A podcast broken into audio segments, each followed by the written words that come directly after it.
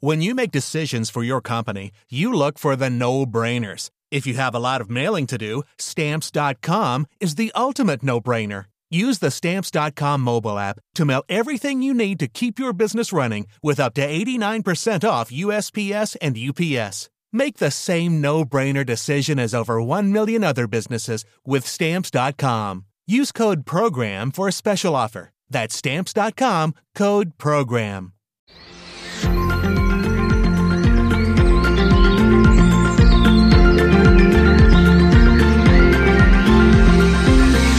Stammgäste. Der Freie Presse Waldpodcast.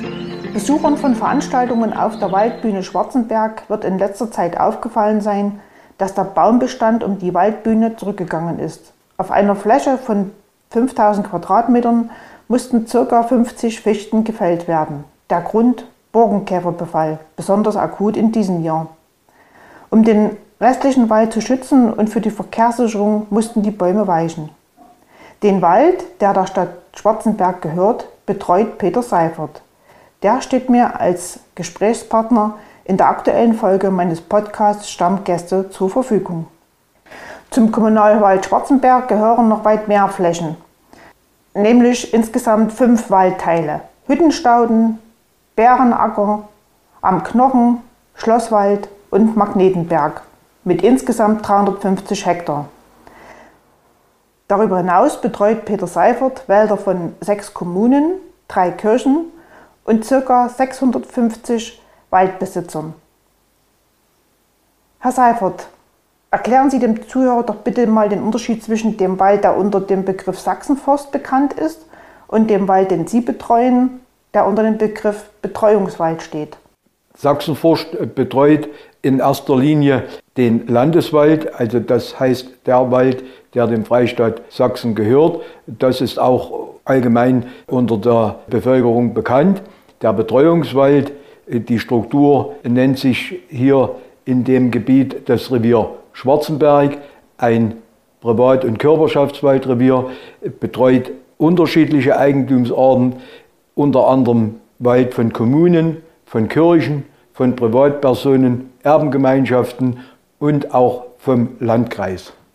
Wo überall befindet sich der Wald, den Sie betreuen? Das überschneidet sich. Es gibt keine Mischreviere. Die Reviere sei eigentumsrein, also der klassische Landeswald und dann äh, dieser Betreuungswald. Der zu betreuende Wald vom Revier Schwarzenberg äh, befindet sich circa auf einer Ausdehnung von 20 Kilometer Nord-Süd und auch etwa 20 Kilometer Ost-West. Da kann man sagen, im Norden von Grünhain bis im Süden Oberwiesenthal und von Osten Schlettau-Dörfe bis Westen Schwarzenberg-Breitenbrunn. Das sind die Grobdaten, in denen sich die Privat- und Körperschaftswaldflächen bewegen. Sie hatten jetzt gerade gesagt, dass man das nicht so trennen kann, ja. weil sich manches auch so überschneidet. Mhm. Wie kann man das dann trotzdem unterscheiden? Also Sie als Förster wissen das ja bestimmt, aber kann das ein Laie sehen, was jetzt sozusagen Privatwald ist oder was Staatswald ist? Für den ist ja Wald Wald. Ein Laie kann das nicht sehen. Im Waldgesetz ist ja auch verankert, dass es ein freies Betretungsrecht gibt. Deswegen gibt es halt diese zuständigen Strukturen, die die Flächen betreuen. Natürlich äh, sind die äh, Grenzen mit Grenzsteinen markiert, aber natürlich nicht für jeden unmittelbar sichtbar. Ja. Dazu ist halt der Revierförster da, der entsprechend mit seinen örtlichen Kenntnissen beziehungsweise auch technische Möglichkeiten über GPS die Grenzen feststellen kann und damit auch Überschneidungen bei der Bewirtschaftung weitgehend ausgeschlossen sind. Gibt es da auch sowas wie eine Karte, wo man das lesen kann? Also für Sie als Forstwirtschaftler, dass Sie das sehen, also wo ist was? Wir haben aufgrund der Forsteinrichtung, die auch im zehnjährigen Turnus durchgeführt wird. Das ist eine mittelfristige Planung äh, aller zu bewirtschaftenden Flächen, äh, Forstgrundkarten und Besitzkarten, wo man auch auf der Karte sehen kann, welche Flächen welcher Eigentumsart zugeordnet sind.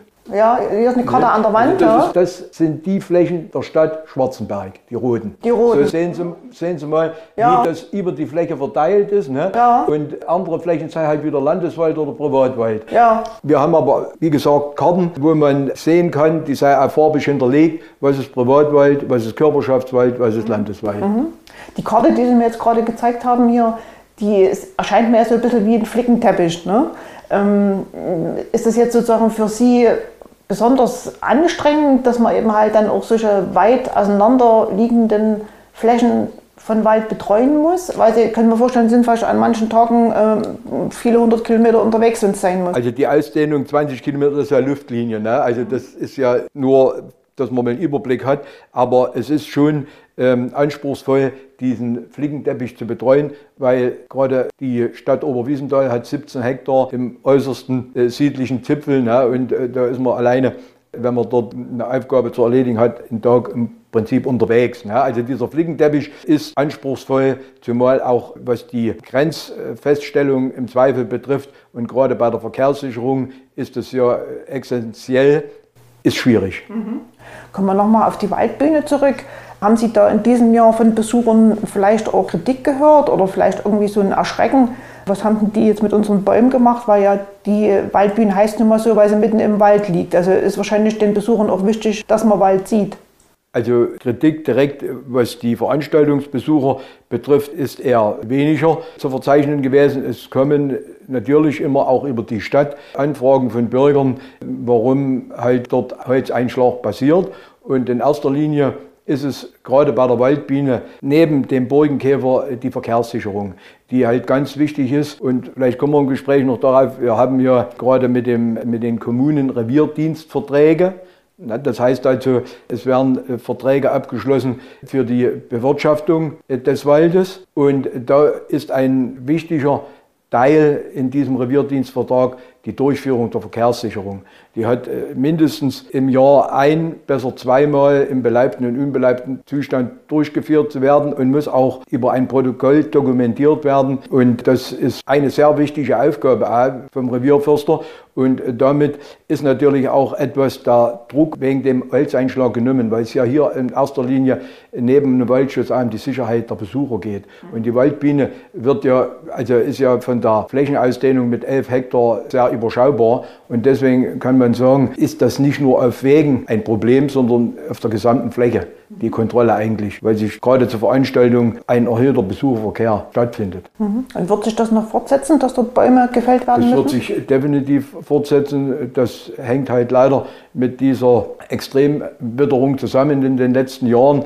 Inwieweit da der Klimawandel eine Rolle spielt, ist sicherlich der Fall. Aber das in letzter Instanz zu bewerten, ist schwierig.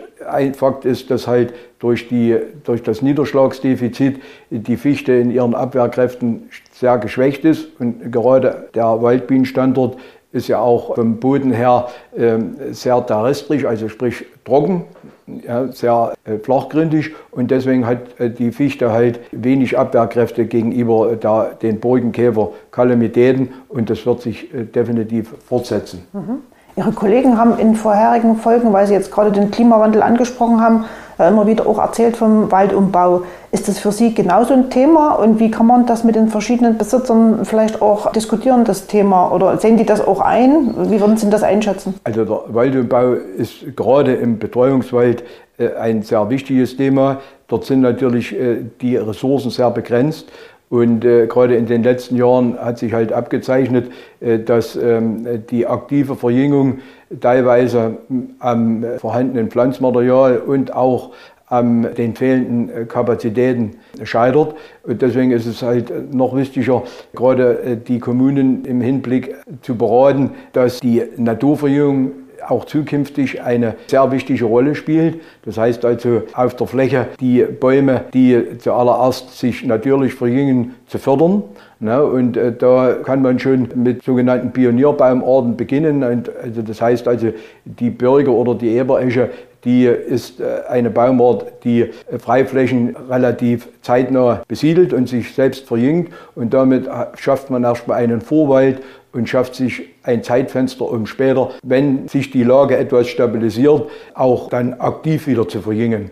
Und gerade die Naturverjüngung ist wichtig zu fördern im Rahmen der Kulturpflege. Das heißt also, da muss man behindertes Gras und Sträucher wie Brombeeren versuchen, so weit zurückzudrängen, dass halt diese natürlich verjüngten Baumarten relativ schnell sich weiterentwickeln können. Denn gerade der Schneedruck liegt dann auf diesem Gras und auf diesen Brombeer- oder Himbeersträuchern und verhindert das Wachstum äh, dieser natürlich ausgesäumten Bäume. Und gerade äh, auch bei den Privatwaldbesitzern ist es eine Herausforderung, diesen Waldumbau über äh, fachliche Beratung näher zu bringen, weil es ja für die Privatwaldbesitzer, die ja in der Regel viel Kleinstprivatwald haben, na, doch auch schon ein wirtschaftliches Problem ist, wenn die Fichte in den letzten Jahren durch Sturm oder Borkenkäfer massiv ausfällt und äh, teilweise haben sich diese Aufbereitungskosten nicht äh, mit Erlösen kompensieren lassen. Also äh, wir waren schon in der Beratung zeitweise froh, äh, dass sich das plus minus null ausging. Und das ist natürlich dann auch eine Herausforderung, dort wieder die Flächen zu verjüngen, auch in finanzieller und wirtschaftlicher Sicht. Und deswegen kommt uns eben auch die wichtige Aufgabe zu, diese Privatwaldbesitzer in Richtung Waldumbau, in Richtung standortgerechte Mischbaumarten zu beraten. Und da ist der erste Schritt in dieser schwierigen Situation die Naturverjüngung. Müssen das dann die jeweiligen Besitzer, also es wären ja bei Ihnen dann die Kirchen, Kommunen und Waldbesitzer, privaten Waldbesitzer, müssen die das immer aus der eigenen Tasche bezahlen oder können die auch eine Förderung kriegen? Nochmal, zuallererst ist natürlich der Eigentümer verpflichtet, Eigentum verpflichtet und es gibt gewisse gesetzliche Rahmen. Das heißt also, äh, dass auch das ist im Waldgesetz verankert, dass solche Freiflächen egal ob die durch aktive Nutzung entstanden sind oder durch Waldschäden, innerhalb von drei Jahren wieder in Wald zu bringen sind. Also damit möchte man halt verhindern, dass diese Flächen vergrasen und dass der Wald halt einmal in seinem Umbau blockiert oder zurückgehalten wird. Und deshalb sind die Eigentümer angehalten, das durchzuführen. Und es gibt auch Fördermittel, da sind wir beratend also die Fördermittelantragsteller, das ist Sache des Eigentümers, auch aus Datenschutzgründen. Aber beratend werden wir dort wirksam. Das ist eine sehr wichtige Aufgabe. Und für den Waldumbau hat der Freistaat und auch die EU immer wieder Fördermittel aufgelegt. Auch aktuell gibt es ein Fördermittelprogramm, wo anteilmäßig die aktive Aufforstung, aber auch die Naturverjüngung über Flächenprämien gefördert wird. Können Sie vielleicht auch noch mal den Zuhörern erklären, was nur der Unterschied ist zwischen jetzt einem privaten Waldbesitzer, Kirche und Kommune? Also wie die vielleicht auch in der Historie zu weit gekommen sind und was das unterscheidet auch in ihrer Arbeit. Also Waldbesitzer könnte ich mir vorstellen, ist manchmal schwierig, weil sie können dann nicht zu jedem Einzelnen hingehen, da wird es wahrscheinlich mal eine Versammlung geben oder sowas. Und bei der Kirche und Kommune, da kann man wahrscheinlich viel über Schriftverkehr klären, oder? Vom Aufgabenbereich der Unterschied der verschiedenen Besitzarten äh, betrifft, ist das schon ansprechend. Also ich habe es ja vorhin schon erwähnt, die Kommunen sind auch per Waldgesetz verpflichtet, ihre Wälder fachlich zu bewirtschaften. Die haben äh, die Möglichkeit, eigene Revierförster einzustellen. Das ist aber immer eine Frage der Kommunalwaldgröße. Also zum Beispiel die Stadt Geier mit über 1000 Hektar, die hat einen, beschäftigt einen eigenen äh, Revierförster. Das entscheiden auch die Kommunen. Und die zweite Möglichkeit ist halt, den Wald über Sachsenforst betreuen zu lassen. Also diese Möglichkeiten sind im Gesetz vorgegeben und die meisten Kommunen entscheiden sich dann halt aus finanziellen oder fachlichen Gründen für die Betreuung über Sachsenforst. Und ich erwähnte es bereits, damit wird ein Revierdienstvertrag abgeschlossen. Das ist nochmal präzisiert über die Privatwaldverordnung, die es in Sachsen gibt. Und damit sind die Aufgaben klar abgegrenzt im Revierdienstvertrag. Unter anderem die Tätigkeit des Försters, den jährlichen Forstwirtschaftsplan zu erstellen, Einsatz und Betreuung von Arbeitskräften im Kommunalwald und ich äh, hatte es auch angesprochen, eine immer mehr an Qualität und Wichtigkeit zunehmende Aufgabe ist die Verkehrssicherung. Das sind eigentlich die Punkte, die dort in diesem Revierdienstvertrag klar fixiert sind und die beide Vertragspartner umzusetzen haben. Und so wird der Wald betreut. Bei Kirchen ist das genau dasselbe. Die Revierdienstverträge werden dort auch abgeschlossen, wobei der Kirchenwaldanteil hier überschaubar ist im Revier Schwarzenberg. Und was den Privatwald betrifft, dort ist natürlich die Betreuung etwas schwieriger, weil wir führen ja keine Zwangsberatung durch, sondern das ist eine fachliche Beratung, die auf Anfrage des Privatwaldbesitzers durchgeführt wird. Da muss oder kann zu uns kommen, ne? also er muss nicht, er kann zu uns kommen und wird in allen fachlichen Fragen, die den Wald betrifft, kostenlos beraten.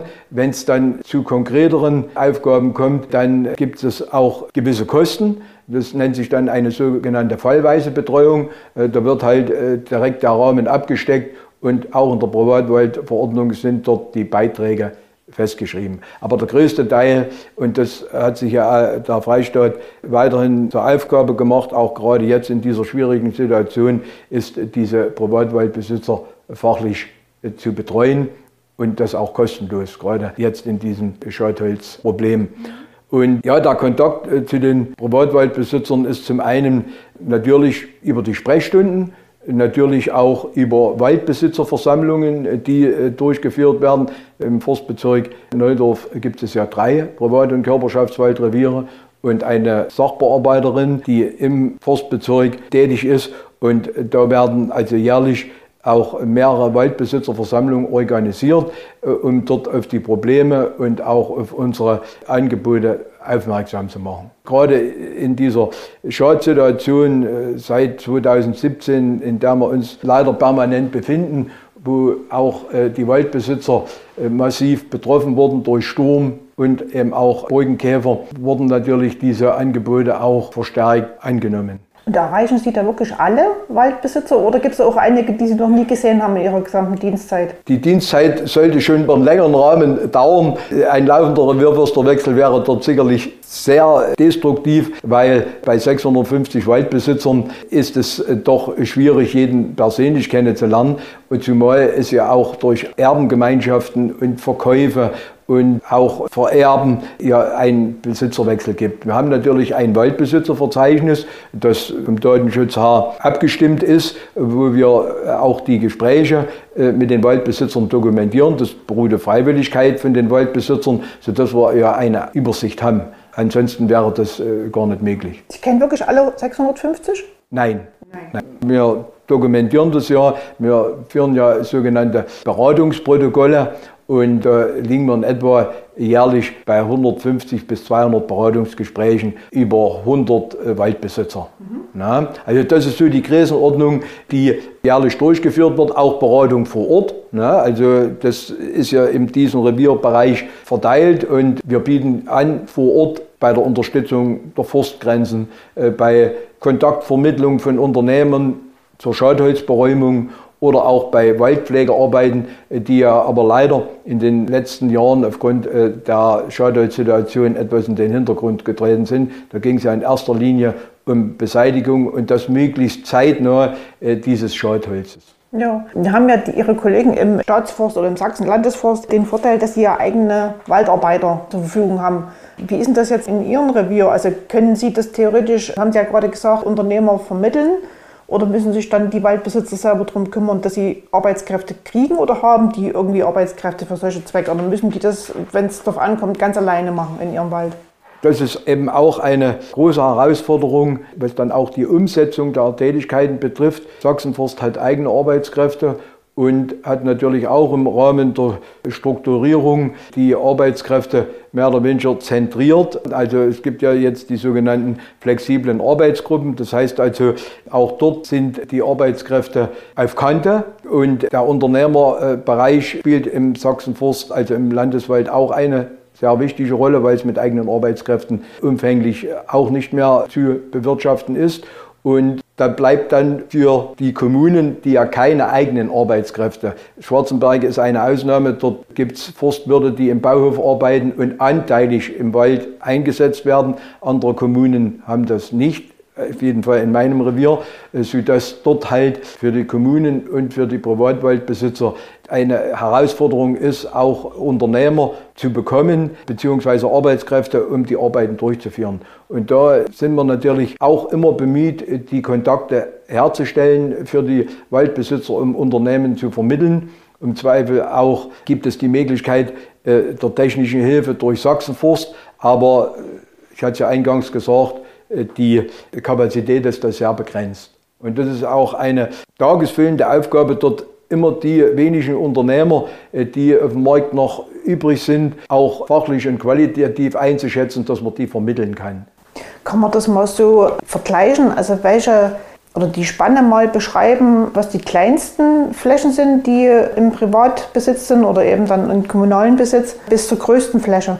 Ja, das ist also auch ein weites Feld. Ich hatte es ja gesagt, von den Kommunen hat bei mir im Betreuungswaldrevier Schwarzenberg den größten Anteil mit 350 Hektar und es geht dann runter äh, bis knapp 10 Hektar der Kirche Schlettau und äh, unter 5 Hektar der Kirche Grottendorf. Also so ist das Spannungsfeld von diesen Kommunen und Kirchen. Und bei den Privatwaldbesitzern äh, geht es von einem halben Hektar bis äh, der größte Privatwaldbesitzer in meinem Bereich hat über 20 Hektar.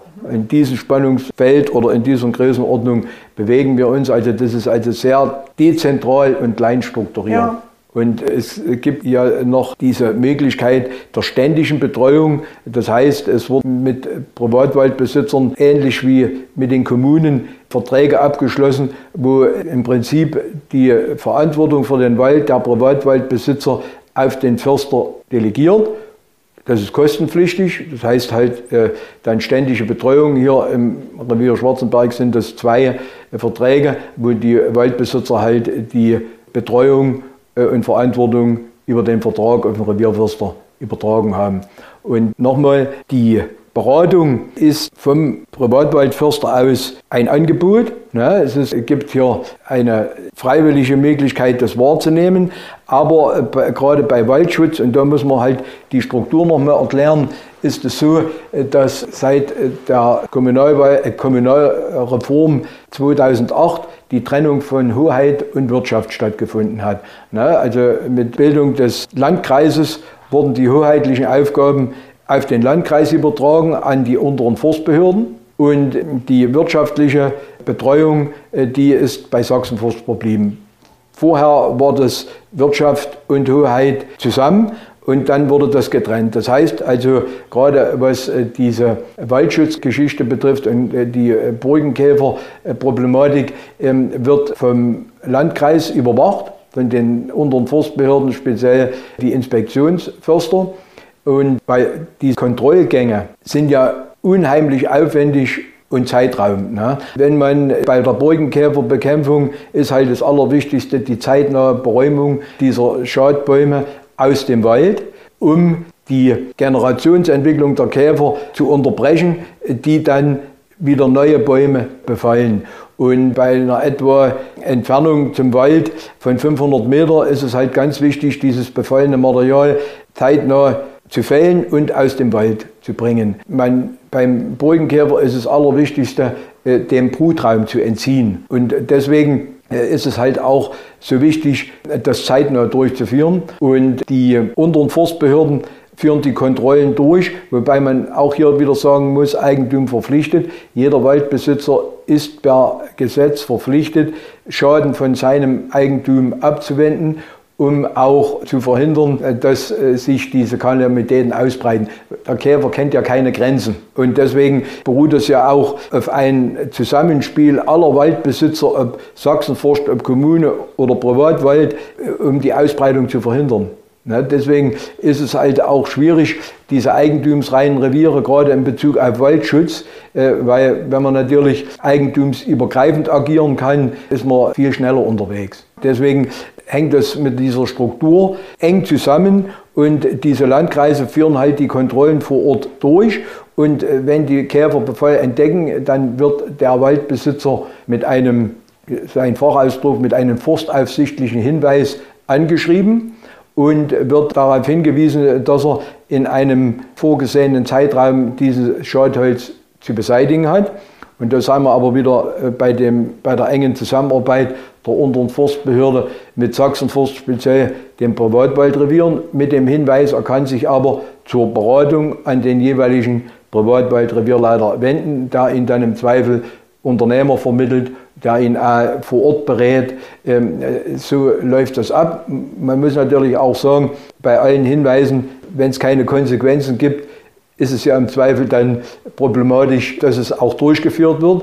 Deswegen kann es bis zur Ersatzvornahme gehen. Das heißt also, wenn partout der Waldbesitzer nicht reagiert, dann hat der Landkreis die Möglichkeit, ein Unternehmen im Auftrag dort einzusetzen und das hat dann auch der Waldbesitzer kostenmäßig zu tragen.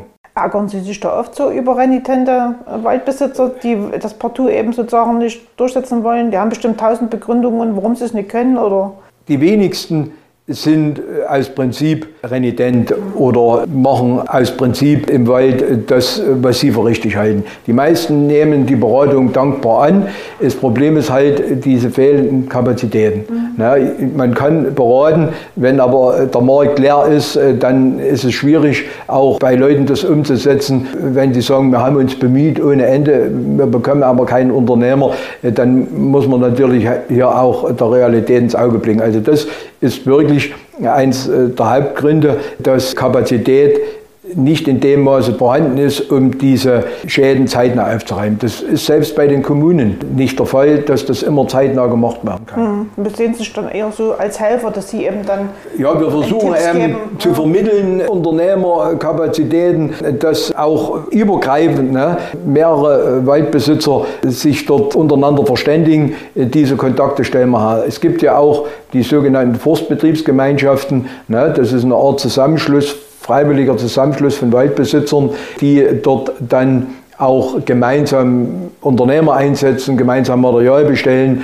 Aber das, äh, im Fruchtland äh, gibt es da mehrere Forstbetriebsgemeinschaften. Hier im Erzgebirge läuft das sehr, sehr schleppend. Äh, der Waldbesitzer ist da doch noch etwas zurückhaltend. Aber wir versuchen da immer wieder zu beraten, dass auch die Möglichkeit äh, gerade betrifft, weil man muss ja äh, dort auch objektiv urteilen. Wenn ein Waldbesitzer mit einem Hektar Waldfläche einen Schaden hat, wird nie ein Unternehmer mit Technik äh, auftreten, weil das ist einfach nicht wirtschaftlich. Mhm. Wenn aber mehrere Waldbesitzer sich äh, zusammenschließen und haben dann größere Flächen, äh, dann lohnt sich das auch für einen Unternehmer, dort eventuell was zu beräumen. Ansonsten kann man hier nur auf lokale Kleinstunternehmer zurückgreifen, äh, die hier teilweise auch Selbstwerbung, das heißt also das Holz auf den Stock kaufen und damit das Schadholz beräumen. Man könnte auch sagen, der Erzgebirge ist ein Stur.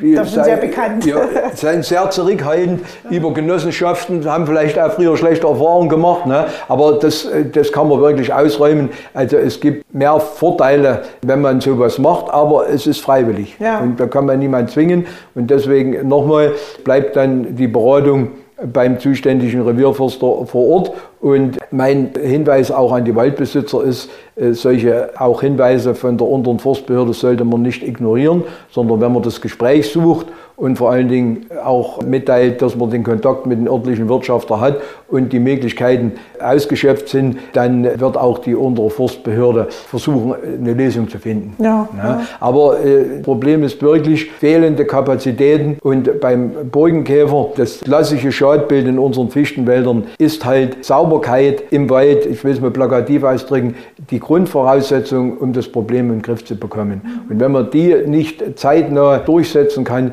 wird man immer wieder dem Käfer hinterherlaufen. Gehen wir nochmal zurück in der Geschichte. Wie ist denn das eigentlich so gekommen, dass es diese verschiedenen Besitzformen gibt und wie sind Privatleute an den Wald gekommen und wie sind die Kirchen? Also bei den Kirchen kann ich es mir noch ganz gut vorstellen, weil es gab ja früher auch diesen Begriff Klosterwald, weil oft der Wald Klöstern gehört hat bei Kommunen, ja, das hat bestimmt auch irgendwie mit irgendwelchen Schlossherren oder sonst was zu tun. Jetzt im konkreten Fall für Schwarzenberg könnte ich mir das vorstellen. Vielleicht können Sie das mal erklären, wie das gekommen ist, aus der Geschichte heraus. Ja. Das Eigentum an Wald, was wir heute vorfinden, ist in allererster Linie ja Ergebnis der historischen Besiedlung. Mirquidi, der dunkle Wald, dass äh, Flächen urbar gemacht wurden von Leuten, dass äh, diese Flächen dann besiedelt wurden. Das ging dann mit dieser Kolonisationsbewegung. Im Mittelalter gab es verschiedene Gruppen der Landbauernbevölkerung. Ne? Und eine kleine Anzahl hatten dann, die zuerst besiedelt hatten, die gewisse Grundherrschaft. Und die anderen Landbauern, die dann diese Flächen urbar gemacht haben, die haben dann von diesen Erstbesiedlern Flächen zugeteilt bekommen zur Bewirtschaftung. Und so hat sich dann historisch auch Privatbesitz entwickelt. Ne? Anwalt. Anwalt, ne? Anwalt ne? Weil die Grundvoraussetzung war halt die Bewirtschaftung, die Obermachung und die mussten dann aufgrund äh, der Zuordnung oder Schenkung von Besitz Steuern bezahlen oder auch gewisse Abgaben verrichten und so hat sich das äh, historisch äh, entwickelt. Mhm. Und dann, wie gesagt, der Privat- oder Kommunalwald wurde ja dann nach dem Zweiten Weltkrieg erst einmal mit der Kollektivierung als Volkseigentum betrachtet. Und äh, das hat sich ja dann nach der Wende wieder über die Treuhand und Rückübertragung in diese jetzigen Strukturen entwickelt. Mhm. Es gibt ja nach wie vor auch noch Treuhandwald, ne, der aber relativ zurückgegangen ist und es gibt auch nach wie vor die Möglichkeit, Treuhandwald zu erwerben. Gibt es Wald, dem da gar niemanden gehört? Das ist dieser Wald, der in Treuhandbesitz ist. Ne? Wo also, äh, da gab es ja einen Stichtag, wo die äh, Besitzverhältnisse äh, festgeschrieben wird, wurden. Da mussten die Waldbesitzer auch Anteil in der Landwirtschaft haben. Und äh, wenn dort von den Erben niemand da war, ging der Wald unter anderem an die Treuhand. Mhm. Und äh, der wird von der Treuhand noch weiter verwaltet. Und die Möglichkeit gibt es auch noch, weit käuflich zu erwerben. Aber mal plakativ, die Sahnestücke sind weg. Das sind äh, schwer bewirtschaftete Splitterflächen, die jetzt noch vorhanden sind. Mhm. Und ansonsten, die Waldbesitzverhältnisse ändern sich eher wenig. Diese Waldbesitzstruktur in Sachsen ist ja so geprägt, dass die Anteile an Privatwald höher sind wie, wie am Landeswald. Ich habe da mal äh, mir eine Zahl ähm, verinnerlicht. Also zu 46 Prozent ist der Wald äh, in Sachsen privat und Treuhandwald zu 8 Prozent, das was ich vorhin sagte. Und kommunaler Körperschaftswald zu 2 Prozent. Und die restlichen Waldflächen ist es Landeswald 40 Prozent oder Bundeswald 4 Prozent. Also ist der größte Anteil doch der Privatwald? Also der größte Anteil und das sollte und da ist auch äh, das nach wie vor so, dass sich das nicht in Größenordnung verändern sollte. Also der Privatwald spielt doch entgegen der Auffassung des ja, Landeswald äh, der größte äh, Anteil der Bewirtschaftung ist doch eine größere Rolle. Das wundert mich jetzt, weil ich hätte wirklich gedacht, dass der Staatswald der größte Anteil ist. Nein, also äh, Staatswald ist 40 äh, Prozent. Mhm. Ja, 46 Prozent ist Privat- und Treuhandwald. Ja. Meine Vermutung mit der Kirche, das ist wahrscheinlich als Eigentümer, das ist richtig, ne? dass es früher zu Klöstern gehört hat. Auch das Kloster Grünhain hatte ja große Anteil an Waldflächen. Ja, ja. was haben die damit gemacht früher? Die, ne, die haben es bewirtschaften lassen und haben dann Steuern verlangt bzw.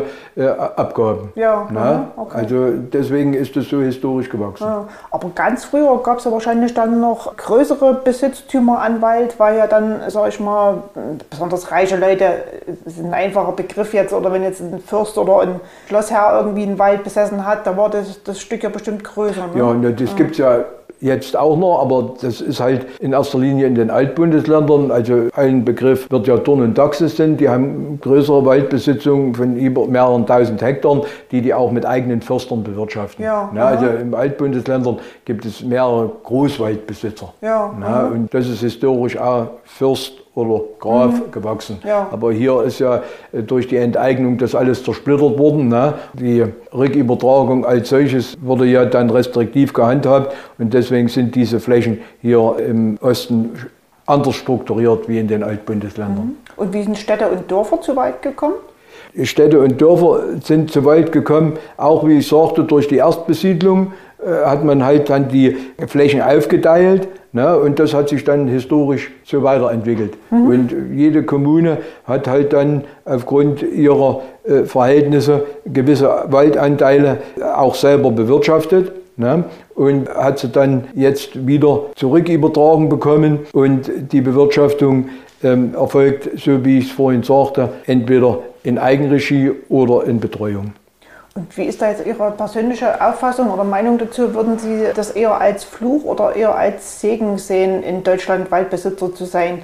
Könnte man ja auch, sag ich mal, vor dem Hintergrund sehen, dass aufgrund der Energiekrise eher das Thema Holzgewinnung und Nutzung als Energiequelle ja eine größere Bedeutung erlangt. Da könnte man ja sagen, es ist ein Segen, wenn ich Waldbesitzer bin. Aber auf der anderen Seite habe ich natürlich auch eine große Verpflichtung. Das hatten Sie ja schon vorher mit erklärt, warum und natürlich auch viel Arbeit, die damit verbunden ist. Also ich würde es nicht schwarz und weiß sehen. Ähm, Waldbesitz in Deutschland, und das ist ja in erster Linie, wovon wir reden, hat Verpflichtungen, hat aber auch gewisse Zukunftsfähigkeit, die man äh, gerade im Zuge äh, der aktuellen klimatischen Situation nicht unterschätzen sollte. Natürlich hat in den letzten Jahren der wirtschaftliche Aspekt große Probleme für den Privatwald gebracht.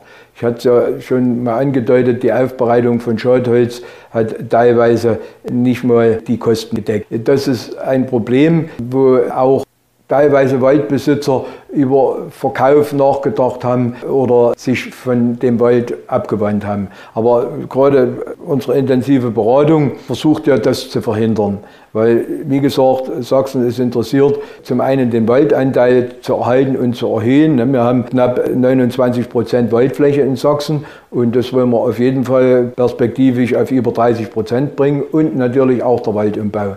Und wie wir vorhin sagten, der Waldanteil des Privatwalds mit 46 Prozent spielt natürlich da auch eine große Rolle. Und äh, deswegen sage ich immer wieder, es ist eigentlich auch für den Waldbesitzer eine Herausforderung und auch eine Möglichkeit, mit seinem Waldbesitz einen gewissen Anteil an der Klimastabilität und vielleicht auch an, an der Dämpfung des Klimawandels mit teilzuhaben. Also wir hatten es ja schon gesagt, über Fördermittel gibt es ja die Möglichkeit, den Wald auch umzubauen, ne, ob das über Naturverjüngung ist oder dann auch mal über Pflanzungen. Und sicherlich wird die wirtschaftliche Komponente in Zukunft nicht mehr die, der wichtigste Faktor bei der Waldbewirtschaftung sein. Ne, ich, wir wissen ja alle, so äh, steht es ja auch im Waldgesetz, was die Waldfunktionen beinhaltet. Es ist nicht nur die Nutzfunktion, sondern auch die Schutz- und Erholungsfunktion. Und gerade die Schutz- und Schutzfunktion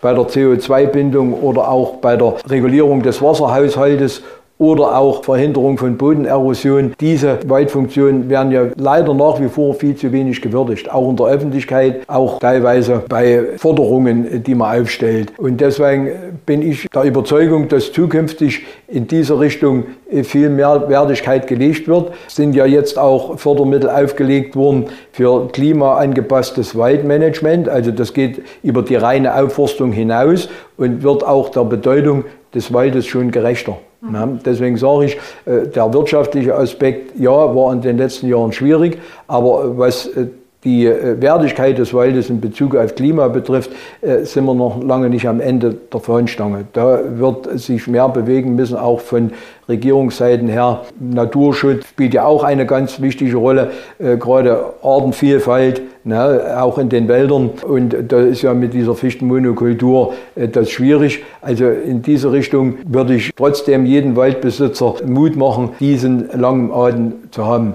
Natürlich, Sie haben es vorhin angesprochen, in der aktuellen Situation äh, ist auch äh, gerade für den Erzgebirger da ja nur teilweise auch noch als Waldbesitzer die Möglichkeit des, der Brennholzverwertung hat, das wieder auch in den Fokus gerückt. Mhm. Gerade jetzt erstmal bei überschaubaren Schäden die Brennholznutzung, die äh, nach wie vor CO2-neutral ist, also wo man, wo man sagt, das CO2, was gebunden wird, wird freigesetzt, mehr nicht, auch wenn äh, in der Öffentlichkeit das äh, leider wieder etwas anders diskutiert wird, bin ich der Meinung, das Feinstaubproblem sollte man doch äh, als wissenschafts- und innovativen Standort Deutschland in den Griff bekommen und es gibt jetzt moderne Brennholzheizungen, die die Normen erfüllen. Mhm. Deswegen ist die Brennholzgeschichte gerade in dieser Energieproblematik auch wieder eine kleine Kriege für den Waldbesitzer. Ja, wir hatten es ja ganz am Anfang ähm, so das Gespräch, das erwähnt mit diesem Betretungsrecht, dass das genauso gilt äh, in allen Besitzformen des Waldes. Ähm, nur ist es aber bestimmt nicht so, oder könnte ich mir vorstellen, dass so ein Privatwaldbesitzer schon erbost drüber ist, wenn jetzt zum Beispiel jemand in seinen Wald zieht und dort das Holz rausnimmt, weil es ja eigentlich sein Eigentum. Äh, wie ist denn das geregelt? Also auch dort kommen immer wieder die Fragen. Nochmal, es gibt ein freies Betretungsrecht, also das betrifft aber die Erholungsfunktion. Und auch dort, nochmal kurz zurückgeblendet, ja, auch der private Waldbesitzer, weil Sie sagten Fluch oder Segen, ne? auch der private Waldbesitzer stellt sein Wald für die Öffentlichkeit zur Verfügung, wird aber in muss keiner er. Weise honoriert. Das muss er? Ja, also ja. Verfügung für die Betretung. Ja, ja. Also er kann sein Wald nicht einzäunen. Mhm. In anderen Ländern ist das Waldgesetz restriktiver. In Österreich äh, gibt es da restriktivere äh, Vorgaben, aber in Deutschland, äh, Deutschland hat auch eines der liberalsten Waldgesetze, kann jeder jeden Wald betreten. Ja, und, äh, aber betreten heißt ja nicht aneignen. Und äh, das heißt auch, diese Erholungsfunktion oder diese Bereitstellung des Waldes wird nicht honoriert von der Gesellschaft. Und auch dort wird sich sicherlich in Zukunft was bewegen müssen. Aber was ähm, diese äh, Nutzung von Holz oder sonst dergleichen betrifft, ja, also äh, zum ersten, die Grenzen kennt er Privatwaldbesitzer. Wir unterstützen Privatwaldbesitzer, äh, wenn es dort Fraglichkeiten gibt. Und die Frage gerade bei der aktuellen Energiesituation ist ja sehr, äh, hat an Intensität sehr zugenommen und auch betrifft einen immer größeren Anteil unserer Arbeitszeit wegen Nachfragen zu Brennholz. Also ich muss dann halt leider auch äh, immer wieder mal sagen, wir sind keine, also die Revierförster sind keine Brennholzhändler, sondern das ist ein Teil unserer Arbeit, aber nicht der Hauptteil. Und diese äh, Fragen äh, nach Brennholz, die haben in fast nicht beherrschbarem Maß mehr zugenommen.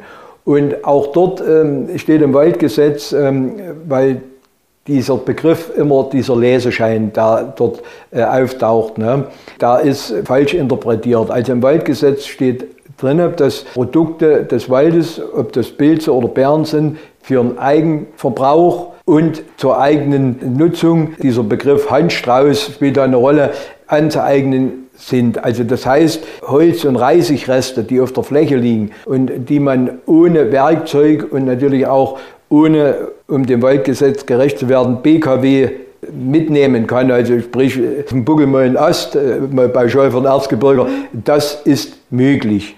Aber es darf mit diesem Holz nicht gehandelt werden. Und vor allen Dingen, und da sind wir wieder auch bei der Funktion des Privatwaldförsters, sollte man sich äh, nicht einfach in den Wald begeben und irgendwie Holz sammeln, sondern äh, mit dem zuständigen Förster sprechen, der weiß, wo welche Grenzen sind. Und der dann sagt, also hier ist Privatwald, hier geht das nicht. Im Kommunalwald oder Landeswald ist das möglich, aber wir klären das über sogenannte Flächenlose. Das heißt, dieser potenzielle Brennholzwerber, mhm. der Selbstwerber, bekommt vom Revierförster vor Ort äh, eine Fläche zugewiesen und dort kann er das Restholz, ist bei uns der Fachausdruck, äh, auf der Fläche sammeln. Mhm. Und damit gibt es dann auch keine Probleme mit Grenzüberschreitung oder im Privatwald. Mhm. Und das sagen wir immer wieder, wenn die Leute anrufen, äh, die das manchmal falsch äh, im Radio oder was verstehen, weil ja, Leseschein und Brennholzwerbung, dass über einen Förster äh, da Kontakt hergestellt werden soll. Und dann können wir vor Ort flächenlose verteilen und wissen, haben die Übersicht, dass es dort nicht äh, zu Überschneidungen kommt. Angenommen jetzt mal, ähm, ein privater Waldbesitzer würde jemanden erwischen, der bei Ihnen im Wald ähm, massiv jetzt Holz äh, rausträgt ne? oder sammelt und dann eben sozusagen dort wegfährt oder wegbringt.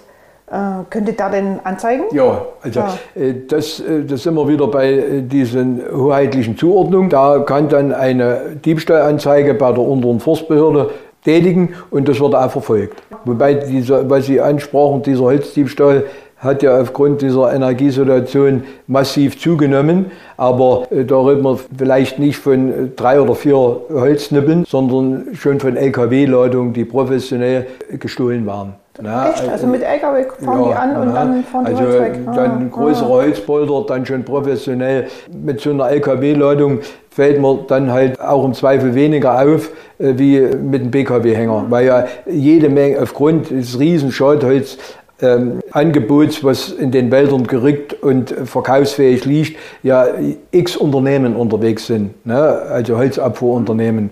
Und äh, da ist es ja erstmal unmittelbar weniger auffallend, wenn dort der LKW mit Forstausrüstung lädt, äh, als wie vielleicht äh, BKW. Mhm. Deswegen wird es zunehmend zum Problem und auch zum wirtschaftlichen Schaden fürs Land und auch für größere Privatwaldbesitzer, weil das Holz massiv gestohlen wird. Also könnte dann sein, dass so ein Holzpolder, der eigentlich schon verkauft ist, meist sind die ja schon verkauft, bloß noch nie abgeholt, komplett verschwindet. Weg ist. Deswegen fängt man auch technisch an aufzurüsten. Es gibt Bundesländer, die machen das schon über die Fläche, dass diese Bolder mit GPS-Sendern ausgerüstet werden, wo man dann verfolgen kann, wo das Holz hinfährt. Also ohne dass man das sieht, wahrscheinlich im Stamm drin irgendwo. Ja, das wird äh, im, im, im Boulder angebracht. Die sind ja, ja ganz klein, diese GPS-Sender. Und dort kann man dann sehen, bewegt sich was und wo wird es hintransportiert. Es ist leider ein Riesenaufwand, aber anders kann, weiß man sich schon nicht mehr zu helfen. Das aber das krass. hat hier in Sachsen noch nicht diese Formen angenommen. Aber äh, die Heran aufs Brennholz in den Wäldern, der ist enorm. Und auch hier müssen wir versuchen, einen Mittelweg zu gehen, weil wir wollen auf der einen Seite natürlich keinen Brutraum oder so wenig wie möglich Brutraum im Wald für Schadinsekten. Auf der anderen Seite wollen wir aber auch keine gekehrten Wälder. Ne? Also der Stoffkreislauf sollte schon weiterhin im Wald auch natürlich vonstatten gehen. Das heißt also, sich Totholz, auch wenn es liegend ist, im Wald belassen bleiben um einen Lebensraum auch für Insekten zu schaffen, die diese Möglichkeiten sonst nicht haben. Ja, aha. ja, und deswegen versuchen wir das halt als Förster äh, zu steuern. Aha, okay. Kommen wir nochmal auf die Karte, die hier vor mir an der Wand hängt, zurück. Äh, gibt es für Sie irgendwo ein Gebiet, wo Sie am liebsten sind? Und gibt es für Sie vielleicht auch eine Lieblingskommune? Vielleicht könntet ihr nochmal aufzählen, die sechs, wer das überhaupt ist? Ja, also ich versuche dort schon objektiv alle äh, in meiner Arbeit gleich zu betreuen. Es ist natürlich äh, gerade von den Flächenverteilungen eine Herausforderung, was die Stadt Schwarzenberg betrifft, die ja sehr viele äh, Flächen auch haben, die sehr exponiert sind, Felslagen, Hanglagen. Und dort spielt ja, ich, wir hatten es ja eingangs auch erwähnt, die Verkehrssicherung, äh, gerade an Bahnlinien, an, an öffentlichen Straßen, nennen hier in Ottenstein oder auch in Totenstein in Schwarzenberg eine äh, besondere Rolle. Und dort ist es natürlich eine Herausforderung und schwierig, diese Flächen zu betreuen. Ich würde es jetzt äh, nicht als nur Lieblings- oder weniger beliebte Kommune bezeichnen, sondern eher die Stadt Schwarzenberg ist von den sechs Kommunen die größte Herausforderung. Ja. Die anderen Kommunen sind einmal von der Fläche her ja kleiner und dann auch von der Flächenlage, will man sagen, besser zu bewirtschaften. Welche Kommunen sind das noch, die anderen? Die anderen Kommunen sind, also ich tue es mal von der äh, Größenordnung äh, herab aufzählen, äh, Scheibenberg, Schlettau, äh, Grottendorf, Raschau-Margersbach und Grünhain. Mhm. Raschau-Margersbach könnte ich mir vorstellen, die haben da auch sehr viel Wald. Die haben nee? nicht sehr viel Wald, die haben etwa 60 Hektar Mhm. Etwa 60 Hektar, auch äh, etwas verteilt. Äh, da ist ein Waldteil an der Kathrine in Langenberg und der andere äh, Waldteil am Unterbecken in Margersbach. Mhm. Also das ist äh, noch überschaubar. Ja, na gut, weil dort ist ja so ein bisschen so klassisches Wandergebiet, deswegen denkt man vielleicht, das ist viel Wald. Ja, ja, ja. weil, weil, dieses Einzugsgebiet ja, groß ist. Ne? Ist in der Zusammenarbeit, weil Sie sagten, ist es äh, natürlich jede Kommune, das ist vielleicht auch das Interessante, äh, was das im Privat- und Körperschaftswald ausmacht. Ich habe ja den Vergleich zum Landeswaldrevier, das, das ich 25 Jahre äh, ähm, betreut hatte, äh, dass man mit bedeutend mehr Ansprechpartnern zu tun hat und natürlich auch mit jedem in Draht finden soll und auch kann. Aber das ist schon die Herausforderung. Ne? Und ja, gerade bei den Kommunen, die, die wir mit Revierdienstverträgen betreuen, müssen natürlich beide Vertragspartner mitziehen. Sonst ist der Vertrag halt schwierig zu erfüllen, wenn der eine seine Aufgaben wahrnimmt und der andere Probleme hat. Aber immer Gesprächen vor Ort gibt es auch mal Probleme, die schnell ausgeräumt werden. Aber die Herausforderung ist halt wirklich mit vielen Akteuren zu tun zu haben.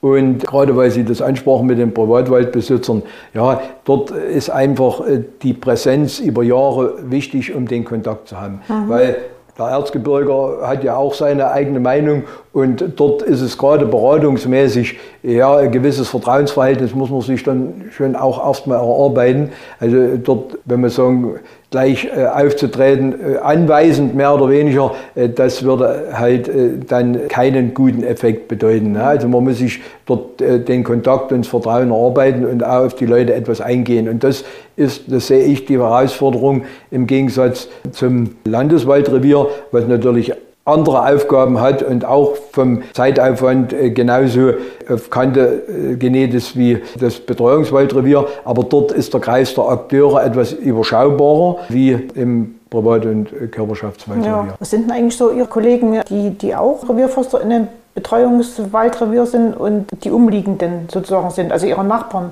Wer ist denn das? Also hier im Forstbezirk Neudorf gibt es zwölf Landeswaldreviere und drei Privat- und Körperschaftsreviere. Das, einmal das Revier Schwarzenberg, was ich äh, betreue, äh, dann das Revier Greifensteine, da ist der Herr Schlüssel der zuständige Revierförster und äh, das Revier Anneberg. Da ist der Herr Schlübeck der zuständige Revierförster, wobei Anneberg hat auch einen hohen Waldanteil, aber im Gegensatz zu Geier haben die keinen eigenen Revierförster, sondern lassen es halt auch über den Revierdienstvertrag, in dem Fall vom Herrn Schlübeck, betreuen. Mhm. Und dann benachbart Forstbezirk Eibenstock, wer ist da Ihr Nachbar? Da gibt es da Nachbarn? Da gibt es einen Nachbar, aber mhm. das, der Kollege Stark, der das vorhatte, ist in Pension gegangen und der Name müsste ich jetzt nachgucken. Von Aue, oder? Privat, also es gibt das Privatwaldrevier Schneeberg, ja. das ist der Herr Gruber, ja. ne, der Revierleiter, und dann das Privatwaldrevier, was hier angrenzt an, an Grünhain, also Aue Bernsbach gehört dann schon zum Forstbezirk Eibenstock. Äh, da war der Herr Stark, Revierförster, mhm. da ist in Rente gegangen, da kann ist ein junger Ihnen, Kollege da. Kann ich Ihnen aushelfen, der heißt Frank Dietrich also ich hatte noch keinen direkten Kontakt mit ihm, aber ich äh, ja. weiß, dass der Wechsel vollzogen mhm. ist. Ja, das ist der Herr Dietrich ja. und äh, da grenzt hier in Grünhain an. Äh, also ist nur Schneeberg und Aue oder gibt es noch mehr? Müsste ich nachgucken, ah. weil ich ah. habe da ah. Also Sie sind eher Forstbezirk Neudorf. Forstbezirk, also das ist ja wie gesagt, die Forstbezirke haben ihren, ihren Privat- und Körperschaftswaldanteil. Mhm. Ne? Also wenn man mal zu tun hat, dann eher mit dem direkten Nachbar, ansonsten äh, darüber hinaus ja wenig. Und äh, die Forstbezirke Eibenstock, ich glaube sogar, die haben nur zwei Privat- und Körperschaftswaldreviere. Äh, und, oder Neudorf sind eher äh, Forstbezirke mit in Anführungsstrichen geringen Privatwaldanteil. Chemnitz oder auch selbst dann Ostsachsen äh, gibt es ja Forstbezirke, da überwiegt der Privat- und Körperschaftswald äh, gegenüber dem Landeswald. Ja, und dort sind natürlich auch, das muss man auch der Ehrlichkeit halber sagen, gerade was diese äh, Burgenkäferschäden sind, immens. Also nicht zu vergleichen mit, wir, sag's mal plakativ, wir lamentieren auf hohem Niveau. Wir haben die Schäden, ne, vor allen Dingen ähm, sehr dezentral, aber was großflächige Schäden betrifft, dort sind wir Gott sei Dank bisher verschont geblieben. Ja. Das ist mehr in Ostsachsen, in der Lausitz, wo direkt äh, Privatforstbetriebe keinen Wald mehr haben. Also ja. keine Bestockung, da ist alles geräumt, alles vom Käfer gefressen gewesen und die fangen bei Null an. Mhm. Da sind wir in, unserer, äh, in unseren Bereichen noch relativ gut bedient. Ja, aha. Schön, Herr Seifert. Sie sind seit 2019 hier? Nee, seit 2016. Genau, also Sie sind seit 2016 Revier oder Sie haben 2016 das Revier Schwarzenberg übernommen. Was denken Sie, wie lange Sie hier noch auf der Stelle arbeiten werden und glauben Sie, dass Sie dann wirklich auch alle Waldbesitzer bis dahin kennen? Also als Beamter hat man ja also nicht den letzten Einfluss auf die Funktionsstelle, aber ich gehe mal davon aus, äh, dass ich äh, bis zu meiner Pension schon auf dem Revier, und das sei noch äh, knapp fünf Jahre, bleiben werde, wenn sich die Strukturen nicht in nächster Zeit wieder ändern. Und dann wäre ich hier zehn Jahre auf diesem Privat- und Körperschaftswaldrevier und äh, da gehe ich mal davon aus, äh, dass ich persönlich drei Viertel der Waldbesitzer schon mal kennenlernen darf oder auch kennenlernen werde. Und den anderen Teil, es wird ja auch, es kommen ja auch viele telefonische Anfragen, ne, wo man auch schon Sachen klären kann, die nicht vor Ort äh, notwendig sind. Mhm. Aber nochmal, also Zeitraum von zehn Jahren ist eigentlich das Mindeste, um äh, bei so einem Privatwaldrevier äh, Kontakt und Vertrauen zu den Waldbesitzern aufzubauen. Ja. Also dort einen laufenden Revierförsterwechsel, das ist äh, kontraproduktiv. Ja. Ich glaube auch, dass im Wald an sich Zeit vielleicht nicht so schnellläufig ist wie im anderen Alltag. Also da sind die Zeiträume vielleicht auch andere, in denen man denkt. Ne? In dem man also, dann sozusagen, wenn Sie, wenn Sie äh, Waldstück eben nicht kennen oder den Waldbesitzer nicht kennen, ist es vielleicht auch nicht so schlimm. Es gibt ja das, das Sprichwort, am schönsten hat es die Forstpartie, der Wald, der wächst auch ohne sie. Äh, aber das ist halt auch, wie vieles, einseitig. Die Zeiträume im Wald der Bewirtschaftung, äh, die sei anders äh, wie zum Beispiel in der Landwirtschaft. Ne? Äh, also hier geht es ja äh, um Waldgenerationen von 100 Jahren. Und deswegen sage ich natürlich, wenn jetzt keine akute Schadholzsituation eintritt, dann muss sich ja der ein oder andere Waldbesitzer nicht melden. Also da hat da den Druck nicht. Es gibt auch Waldbesitzer, die sind oder betreuen ihren halben Hektar halt aus ihrer Sicht und solange das Waldgesetz konform ist, ist das auch äh, kein Thema. Ne? Also äh, wir machen die Beratung anlassbezogen, wenn es gefordert ist. Aber ansonsten ist das Sache des Waldbesitzers, wenn er sein Wald, Waldgesetz konform bewirtschaftet.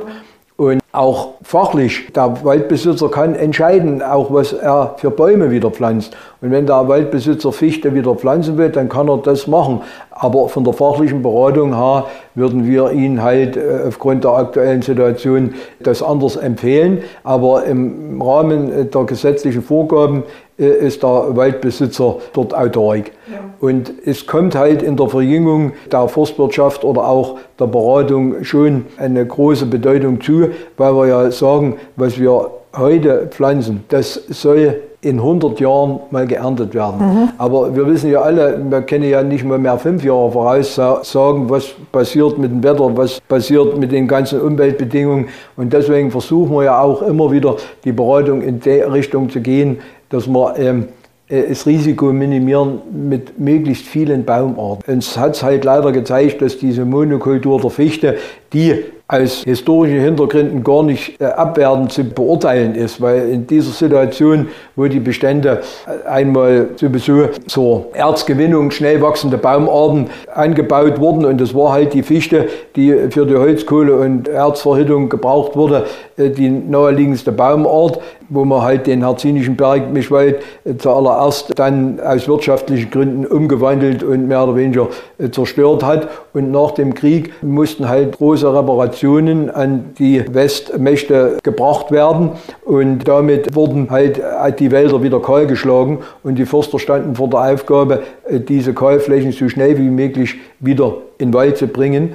Und da ist halt die Fichte als Lichtbaumart die Baumart der Wahl gewesen. Zumal auch die Bauindustrie ja jede Menge Holz gebraucht hat. Mhm. Also das im Nachhinein äh, abzuwerten, äh, das äh, finde ich nicht in Ordnung. Und natürlich hat sich jetzt mit diesem ganzen Klimawandel äh, beschleunigt, äh, dass die Wälder schon in Mischbestände und auch standortgerecht umzubauen sind. Und deswegen sage ich, wenn wir in 100 Jahren nehmen, dann Wirtschaft, Baumarten, aber auch den Wald als solches erhalten wollen, brauchen wir viele Baumarten. Und da ist das eine größere Herausforderung wie in der Landwirtschaft. Das will ich nicht kleinreden, aber die denken in Jahresrhythmen, ne, wie sie ihre Früchte anbauen.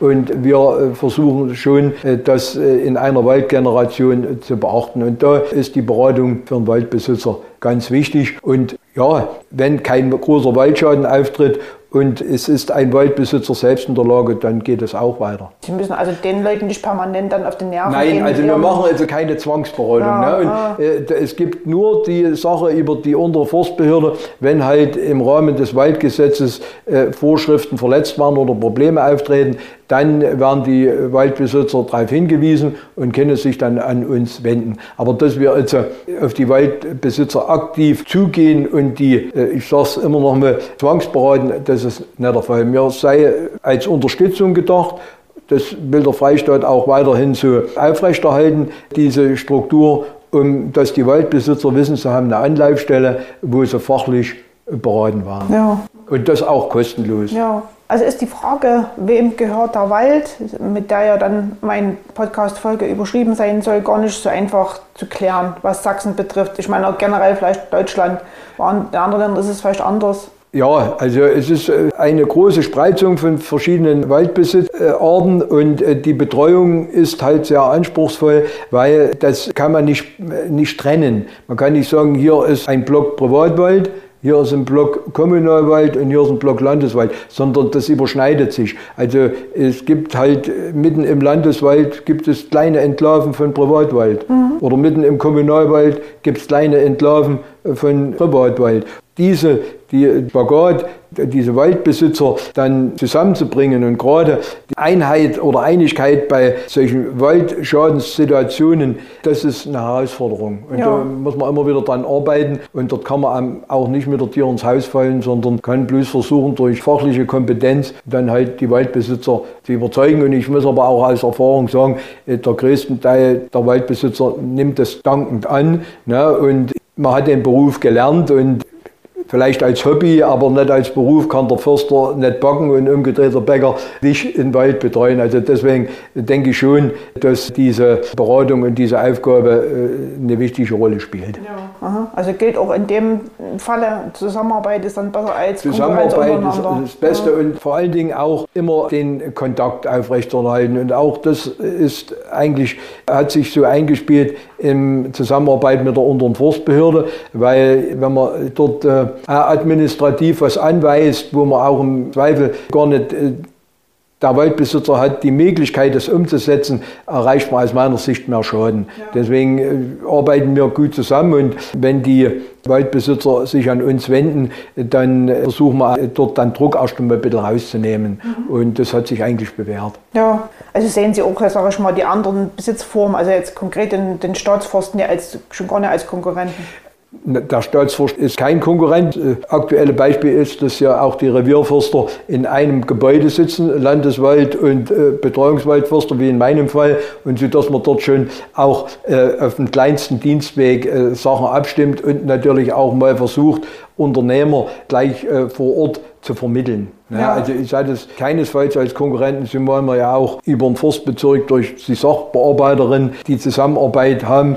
Das Problem ist halt diese fehlenden Arbeitskräftekapazitäten. Das ist über Jahre durch wirtschaftliches Denken passiert, dass das Personal halt zurückgefahren wurde über alles und das fehlt natürlich. Und dort muss man halt versuchen, dass man das untereinander abstimmt. Auch die Möglichkeit mal der technischen Unterstützung oder Hilfeleistung von Sachsenforst in Anspruch nimmt. Ja. ja das, und äh, das geht nur über Zusammenarbeit. Ich denke, das ist ein schönes Schlusswort. Dann bedanke ich mich bei Ihnen für das interessante Gespräch. Also es gab ja doch sehr viel zu erzählen zu den verschiedenen Besitzformen von Wald. Ja.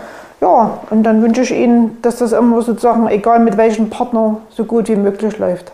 Danke. Vielen Dank. Stammgäste, der Freie Presse Wald Podcast.